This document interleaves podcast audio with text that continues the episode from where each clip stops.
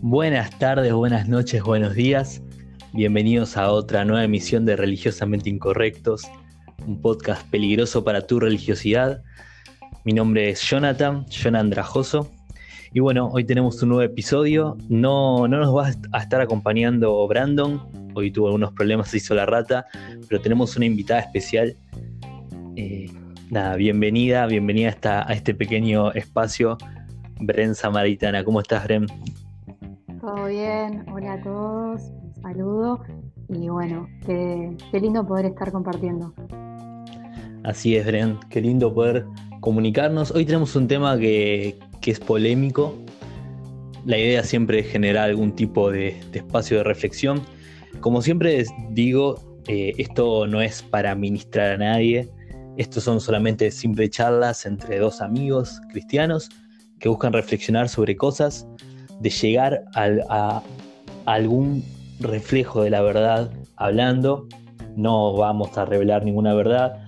Decimos cosas que sentimos carga y tenemos ganas de decir y que nos parecen importantes, pero no, no está dentro de nuestra misión o de nuestra visión señalar ni, ni tampoco querer ser aquellos que, que, revelen algo. Quería agradecer porque el episodio pasado tuvimos varias escuchas, muchísimas más que las que veníamos teniendo. Hasta tuvimos escuchas de Venezuela, lo cual me parece muy loco. Así que nada, muchas gracias a todos los que se conectan. Ojalá que se puedan volver a conectar el día de hoy. Y bueno, el día de hoy el episodio lo vamos a llamar ¿Fue acaso Jesús el primer feminista? ¿Es Jesús feminista? ¿La Biblia es machista? Bueno, para esto tenemos a nuestra invitada mujer que es la que nos va a traer un poco de luz sobre todo esto.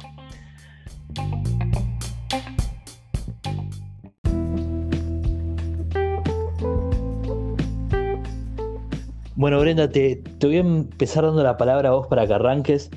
Me gustaría que eh, arranques y nos plantees un poco para vos qué posición tiene la mujer en la Biblia.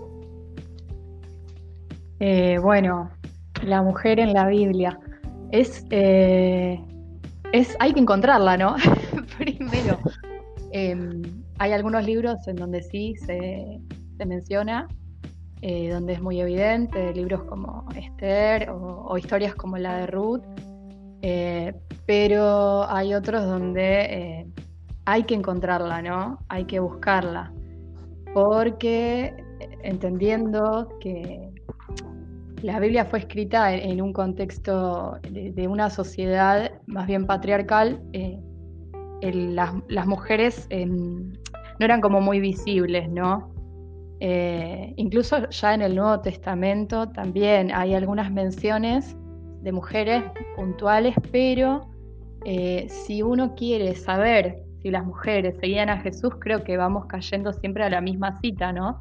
Esa que dice, creo que está en, el libro de Lucas, eh, que dice, bueno, que Jesús era seguido por muchos hombres y mujeres, aclara.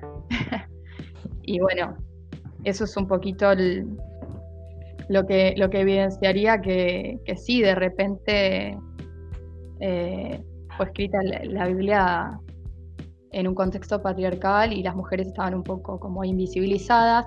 Igualmente no, por eso vamos a pensar que no estaban ahí, ¿no? Claro. Sí, yo en, relación a esto y para mostrar lo, contracultural que fue Jesús en el sentido igualitario, en el sentido de dar una verdadera apertura en cuanto a esos valores, quería leer, digamos, parte del contexto de lo que sería patriarcal o de la cultura judía eh, en relación a la mujer. Primero, la mujer era considerada inferior al hombre en todo sentido, ¿no? Era valiosa en función de su maternidad, no tenía participación en su hogar, o sea, el concepto de familia que nosotros conocemos no es específicamente el judío, y en, en el contexto judío está esta idea de que el padre es la, digamos, que es la casa del padre, ¿no?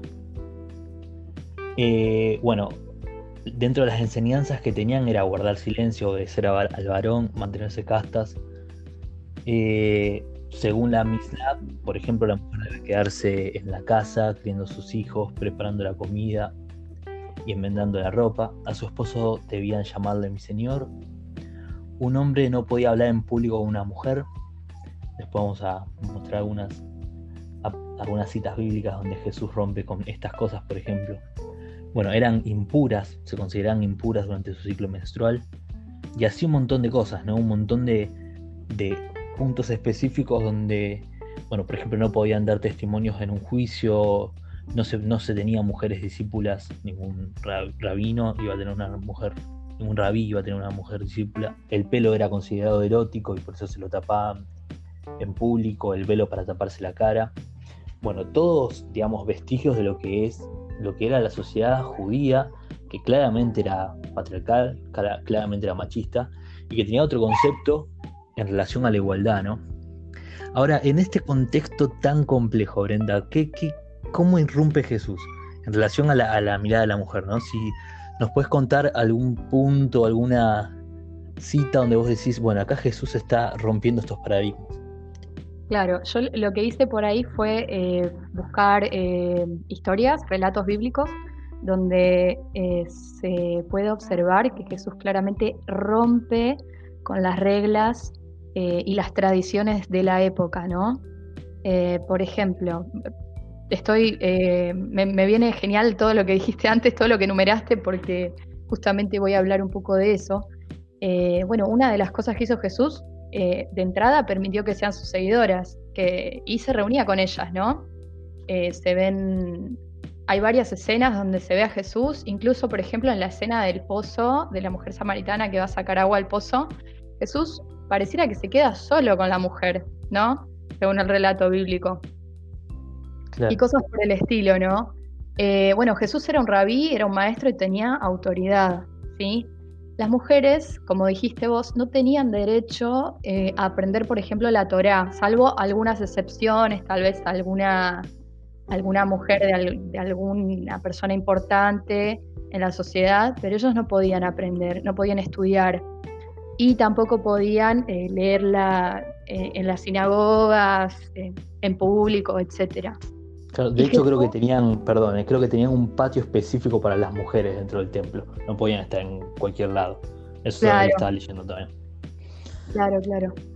Eh, y bueno, eh, en la Biblia encontramos que ellas fueron fieles seguidoras de Jesús, eh, fueron quienes se quedaron al, pie de la cruz cuando, sus discípulos fueron dispersos y por eso también fueron las que se enteraron de la tumba vacía, ¿no? fueron las primeras. Este, bueno, Jesús se lo permitió y se congregaba con ellas también, es decir, no tenía eh, ningún, ningún problema. a mí me encanta recordar el, versículo de eh, cuando Jesús dice, yo vengo para que tengan vida y que la tengan en abundancia, que sea una vida plena. Y no dice solo los hombres, ¿no? Se lo decía a todos los que estaban siguiéndolo, incluidas las mujeres, ¿no? Como que no hacía diferencia en eso. Eh, no sé si querés decir algo, Johnny. Sí, sí, sí, te estaba escuchando atentamente. Sí, es verdad. Eh, a mí, por ejemplo, en relación a esto de, el aguante que tuvieron las mujeres, en un momento donde los discípulos hombres salieron todos corriendo, y salvo Juan, que en su evangelio dice que se quedó, ¿no? Que igual está, es verdad, o sea, salvo Juan. Después huyeron todos los apóstoles y las mujeres quedaron ahí bancando estando al lado de la cruz mientras a Jesús lo crucificaban. También eh, en relación a esto, no sé si vos lo vas a decir después, pero bueno, si lo decís, seguramente vas a agregar más, en relación a, María Magdalena, ¿no? A mí la historia de María Magdalena me parece fascinante, me parece que es un ejemplo de adoración, un ejemplo de fidelidad. Y esto que ocurre con, con María Magdalena cuando se le aparece Jesús ¿no? Cuando va, María Magdalena se da cuenta que la, tumba estaba vacía. Ahí van con los apóstoles. ¿Qué hacen los apóstoles, Bren? ¿Te acordás? Le dicen que no puede ser, ¿no? claro, no le creen. Porque claro, como eran mujeres, eh, porque estaba también María, creo, en ese momento. Eh, creo que era María también, pero bueno, la cuestión es que no le creen, los apóstoles no creen. Es re interesante, Johnny, perdón que te interrumpa, porque eh, tanto los, los, bueno, todos los seguidores de Jesús lo que, lo que ponían como garantía de, lo que hacía Jesús y del testimonio que ellos daban era su vida. Y es interesante que a la mujer que dijo que, la tumba estaba vacía no le creyeran, como si la garantía de su vida no valiera. Es, interesante, ¿no? Para, pensarlo. Se me ocurrió mientras, mientras decías esto de María Magdalena. Sí, es, es para pensarlo y para, para, hoy en día tenerlo bien, bien en cuenta. También hay que entender ¿no? que era el contexto específico. Como decía yo anteriormente, no podían ni siquiera dar testimonio en juicios las mujeres. Así que imagínense que cuando los apóstoles escucharon que la tumba estaba vacía, claramente pensaron que estaba loca, que bueno. La cuestión es que cuando María Magdalena vuelve y se queda abrazada a la tumba, llorando, esperando algún consuelo en, en, esa, en esa desesperación de no encontrarse con, de no ver el cuerpo, nada, es que aparece Jesús, ¿no? Y a mí, ese algo que me fascina es que no solamente que María Magdalena va a ser la primera en ver y en proclamar al Jesús resucitado, sino que primero no lo reconoce, no, no, no, no, se da cuenta que Jesús, Jesús estaba, digamos, resucitado en, cuerpo, en un cuerpo ya más celestial, ¿no? Ahí lo que ocurre, que es increíble, es que Jesús la llama por su nombre. Dice, María. Y ahí María se da cuenta que es Jesús, se abraza y le, Jesús le dice, no, espera, soltame, le dice bien, o sea, no, no te aferres a mí que es tu momento de ir y contar esto. Y es increíble cómo la mujer es aquella que va a contar la resurrección de Jesús. O sea, Dios eligió a la mujer para contar el ministerio más fantástico que había arrancado en la tierra, que es nuestra reconciliación con Dios a partir de la resurrección y del sacrificio de Jesús. Eso, es, eso es increíble. Y también es increíble teniéndolo en cuenta que durante tantos años los rabinatos explicaban que la caída del hombre y de, su naturaleza era a partir de la, mujer, a partir, claro, a partir que Eva, digamos, tentó a Adán, ¿no? Y esto es como Dios diciéndonos, bueno, ahora la, la otra vez la reconciliación del mundo, el nuevo pacto, va a ser a partir de una mujer, a partir del testimonio de una mujer. Sí, claro, no sé si interesante, ¿no? Eh, alta manera de, reivindicar, ¿no? A la mujer. Este, sí, la verdad que hermoso. Eh, y, hay, hay, un montón de, maneras más. Em, algo que, me hacías acordar cuando, cuando decís, eh, contabas esto de, bueno, que le dice, bueno, no te aferres a mí, si no anda y contá a los demás. Es, es esto del contacto también, ¿no? Algo sumamente puntilloso en la época. Eh, y sin embargo, tenemos eh, relatos donde se ve a un Jesús dejándose ser tocado por mujeres, ¿no? Por ejemplo, la, escena de la cuando lo, ungen con perfume, en otro, en otro evangelio dice que además le lavaron los pies con, sus lágrimas, ¿no? Eh, eh, cuando la mujer con flujo de sangre lo toca. Y esta parte, esta de la, de la mujer de, flujo de sangre me parece súper interesante, ¿no? Por esto que vos decías de que eran consideradas impuras. Eh, imaginemos, ¿no? La situación de esa mujer una mujer que no tenía contacto hace quién sabe cuántos años, porque todo lo que ella tocaba era considerado impuro y tenía que someterse al, ritual de purificación, ¿no? Y, lo pienso en relación a nosotros ahora, digo, qué difícil esto de no tener contacto. Imaginemos, ¿no? A esta pobre mujer. Y, Jesús se da cuenta de que, de que lo toca, de que ella es sanada en ese momento, pero no lo deja ahí. Jesús quiere que esta mujer se entere que es intencional esa sanación, ¿no? Eh, insiste, bueno, ¿quién, ¿quién me tocó? Yo sentí que salió poder de mí. Y, cuando la mujer confiesa que fue ella, Jesús le dice, bueno, ahora puedes irte en paz, anda a disfrutar tu vida, ¿no? Yo, yo estoy de acuerdo con eso y, y, quiero que lo sepas, ¿no? Me encanta esa parte, ¿no? Y, y bueno, y así en más escenas donde donde se puede ver que, tenía contacto con las mujeres. Este, ¿Querés? Sí, yo, sí. yo por ejemplo, eh, recuerdo esto que hablaba antes, que no se podía hablar en público con una mujer, mucho menos con una mujer samaritana, y tenemos Juan capítulo 4 donde Jesús empieza a hablar en público con una samaritana. Después la cantidad de, parábolas que hay que son, digamos, protagonizadas por mujeres, o que se pone en foco en la mujer, por ejemplo, el del dragma, y después la parábola de la mujer que, que digamos, que es la sobre la levadura, cuando la levadura también en toda la, tradición judía solía ser algo impuro, de hecho, va, tenía como esta, esta simbolización que mezclaba, los panes sagrados no tenían levadura, y él utiliza la mujer para explicar la función del reino de Dios como esa levadura que se impregna, ¿no? La verdad que, o sea, dice, una mujer cocinó un pan, eh, bueno, la, cuestión es que le da un protagonismo especial a la mujer que no, que no tenía hasta ese momento. También tenemos el momento de la mujer apedreada, ¿no? Jesús ahí poniendo el cuerpo, eh, diciendo, ¿no? La famosa frase, quien esté libre de pecado que tira el lance la primera piedra.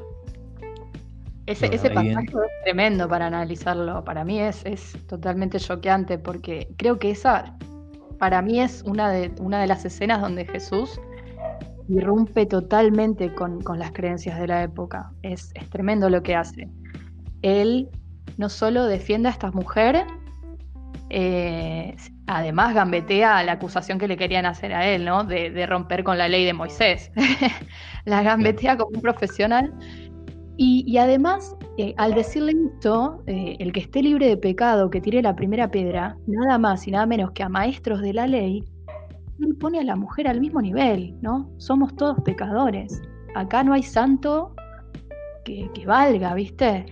y, establece ahí como un nivel de igualdad que para la época era, eso era, posta era eh, tremendo, ¿no? Y más decírselo a un maestro de la ley. Eh, bueno, esa para mí es una de las escenas como más, eh, no sé, interesantes. me quedo pensando, me puedo quedar pensando un montón de rato, ¿no? Imaginándome cómo, cómo habrá sido ese momento, ¿no? Cuánta atención. bueno, nada, es, una de, las demostraciones de, lo que Jesús hace por, por nosotros, ¿no? Sí, y un, y un amor que, va, va, más allá de géneros, de, condición, ¿no? De, todo. La verdad que ese pasaje es muy, muy significativo. A mí me encanta, por ejemplo, también, hoy lo pensaba en relación a una prédica que escuchaba, cuando, digamos, aparece en Lucas 11:27, que una mujer mientras está Jesús, eh, dice, grita entre la multitud, dichosa la, mujer que te crió y los senos, los senos que te dieron de amamantar, eh, parafraseando, ¿no? Y Jesús dice, dichosos los que buscan el reino de Dios y su justicia, básicamente. Y hay muchas formas de interpretar esto, ¿no? Muchas personas, de hecho, le dan una, una explicación específica en relación a María, etcétera, pero es muy lindo pensar lo que le está sacando esa carga cultural al, de la mujer que va a ser solo dichosa por criarlo. Cuando está diciendo que no, sos dichoso cuando buscas a Dios, cuando seguís su justicia, cuando buscas su reino, cuando escuchaste sobre Él, cuando crees en, su promesa. Eso te hace dichoso. Y eso no va, va, también para el género de la mujer, digamos. No, no, no es que sos dichosa porque criaste a, uno, a, un, a un niño por un mandato cultural. Sos dichosa por conocer la verdad de Dios, por haber tenido, digamos, eh, por haberte sido revelado Jesús. Eso es increíble. Sí, totalmente. y eh, bueno. Me encanta esto de, la idea de correrla un poquito de ese rol. Eh, imaginémonos también que, la Biblia fue escrita por hombres y hombres que, digamos, fueron formados en ese contexto patriarcal. Entonces, estos vestigios de, un Jesús rompiendo con, ese paradigma eh, tenemos que imaginarnos luego un poco más, eh, ponernos en contexto, ¿no? Eh, yo me imagino que los versículos, esos les, debe faltar data, pero bueno, démosle la importancia que, tienen, ¿no? Y a, mí me parecen geniales. pienso también en el, en la escena donde él está, va con Lázaro y sus hermanos, ¿no? Y sus hermanas, perdón, a la casa de ellos. Y una de ellas estaba muy preocupada atendiendo eh, a la visita, supongo que cocinando, bueno, hacer los deberes, haciendo los deberes que le correspondían, eh, entre comillas. Y la otra estaba sentada escuchándolo, escuchando al maestro, a aquel por el cual recibimos la salvación. Digo, qué privilegio, ¿no? Entonces eh, Jesús usa de ejemplo a la hermana que estaba sentada escuchando y a la otra le dice, ¿qué estás haciendo? Mirá lo que te estás perdiendo, ¿no? O sea, vení acá, sentate, escúchame, eh, deja eso. Eh, como restando la importancia un poco a, todo esto de, bueno, es la mujer la que tiene que, encargarse un poco de esas cosas y, más bien invitándola a participar de, lo que es la salvación también, ¿no? eh, un poco esas tareas y, venía lo importante. Y bueno, a mí se me ocurre esto, ¿no? De correr un poco a la mujer de ese rol exclusivamente doméstico. Claro. Sí, sí, ese versículo es increíble porque realmente no, no, no estaba permitido eso. Y Jesús, digamos, es totalmente contracultural, siendo, como decías vos, un rabí, era un judío, un rabí, que se crió en ese contexto. O sea, realmente habrá sido tal la contracultura que tuvo que quedar documentado en los, evangelios, ¿no? O sea, si bien los evangelios obviamente son revelación divina, fue escrito, digamos, como toda la Biblia por hombres, ¿no? Tamizados por el contexto, tamizados en, el sentido de escritura, no de rema, por el contexto humano. Y, esto también se ve después. Yo hoy, leía sobre conceptos de, familias que vienen más de tradiciones judías, como, el, textos del Najim, por ejemplo, que vos los ves que están después en alguna de las epístolas, etc. Digamos, eh, pero el fin del, del, Evangelio en sí es la igualdad, es la igualdad entre el hombre y la mujer, es volver a ser uno. O sea, Jesús creó al hombre y a la mujer, Él los creó a su imagen y semejanza. O sea, la mujer tiene tanto de ese reflejo de Dios, y esto es claramente obvio, de esa forma poder reflejarse Jesús como lo tiene el hombre. Y gracias a Dios cada vez hay una apertura mayor en la iglesia. Faltan muchísimo, obviamente. Pero gracias a Dios cada vez hay más pastoras, líderes de mujeres, chicas liderando, digamos, ministerios específicos, ministerios específicos para la mujer, apertura, eh, y un lugar de privilegio en el sentido, en el buen sentido de la palabra, un lugar especial a la mujer y no un lugar de, minoría, no, un lugar de, exclusión, sino un lugar de inclusión fuerte. En ese sentido, como, como siempre decimos, digamos, aquellas denominaciones que mantienen ciertos rasgos tradicionales o culturales que siguen ubicando a la mujer en un lugar diferente o apartado al del hombre, bueno, no, sé, no, yo soy respetuoso de todo eso, pero la realidad es que tenemos que vivir un evangelio que, que sea libre, porque Jesús vino por la libertad de todos. La, verdad nos hará libre, y eso no dice la verdad hará libre a los hombres. Así que de, eso también se trata, de eso queríamos hablar.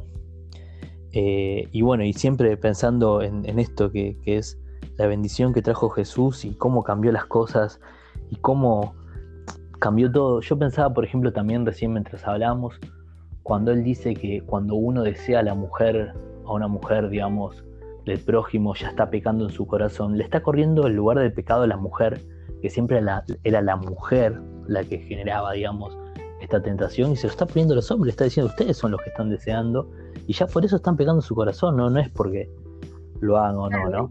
tradicionalmente la mujer era la tentación, ¿no? Por esta cuestión de, todo el relato mitopoético del Génesis y del origen, ¿no? Eh, ¿Cómo sucedió ahí?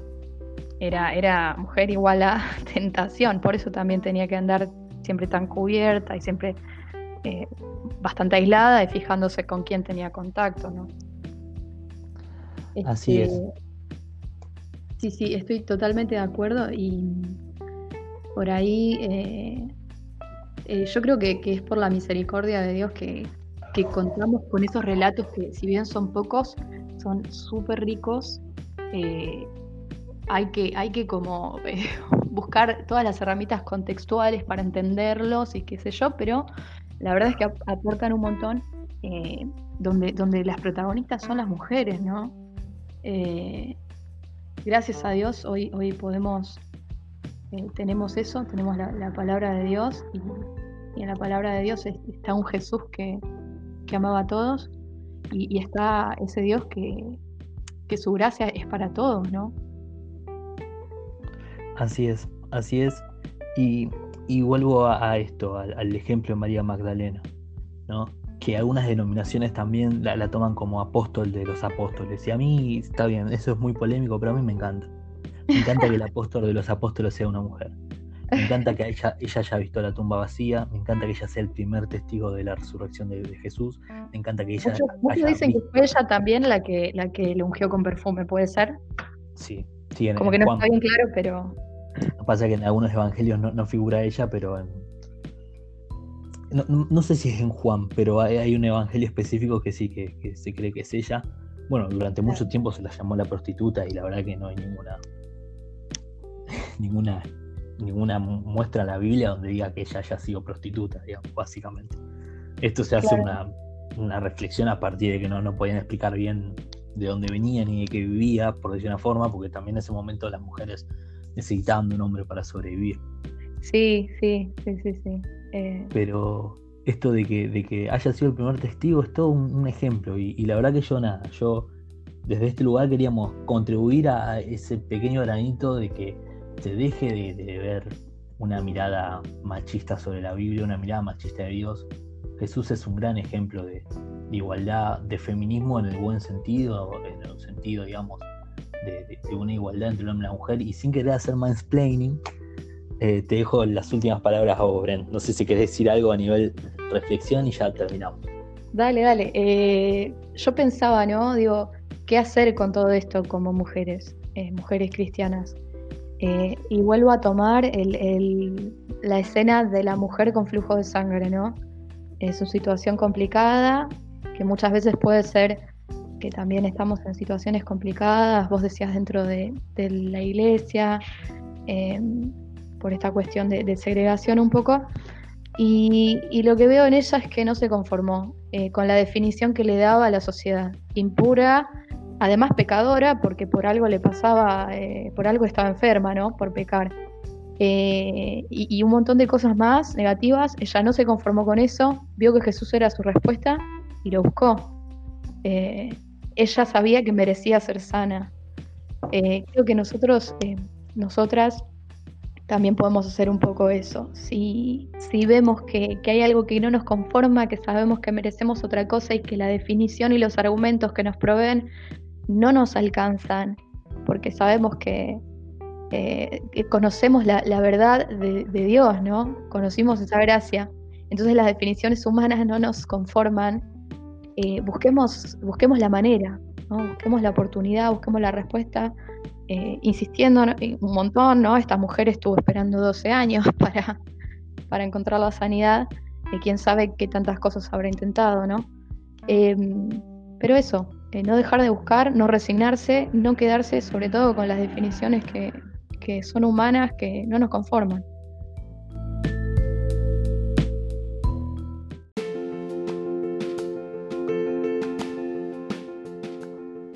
Bueno, Bren, muchísimas gracias. Gracias por participar. No, eh, nada, por invitarme.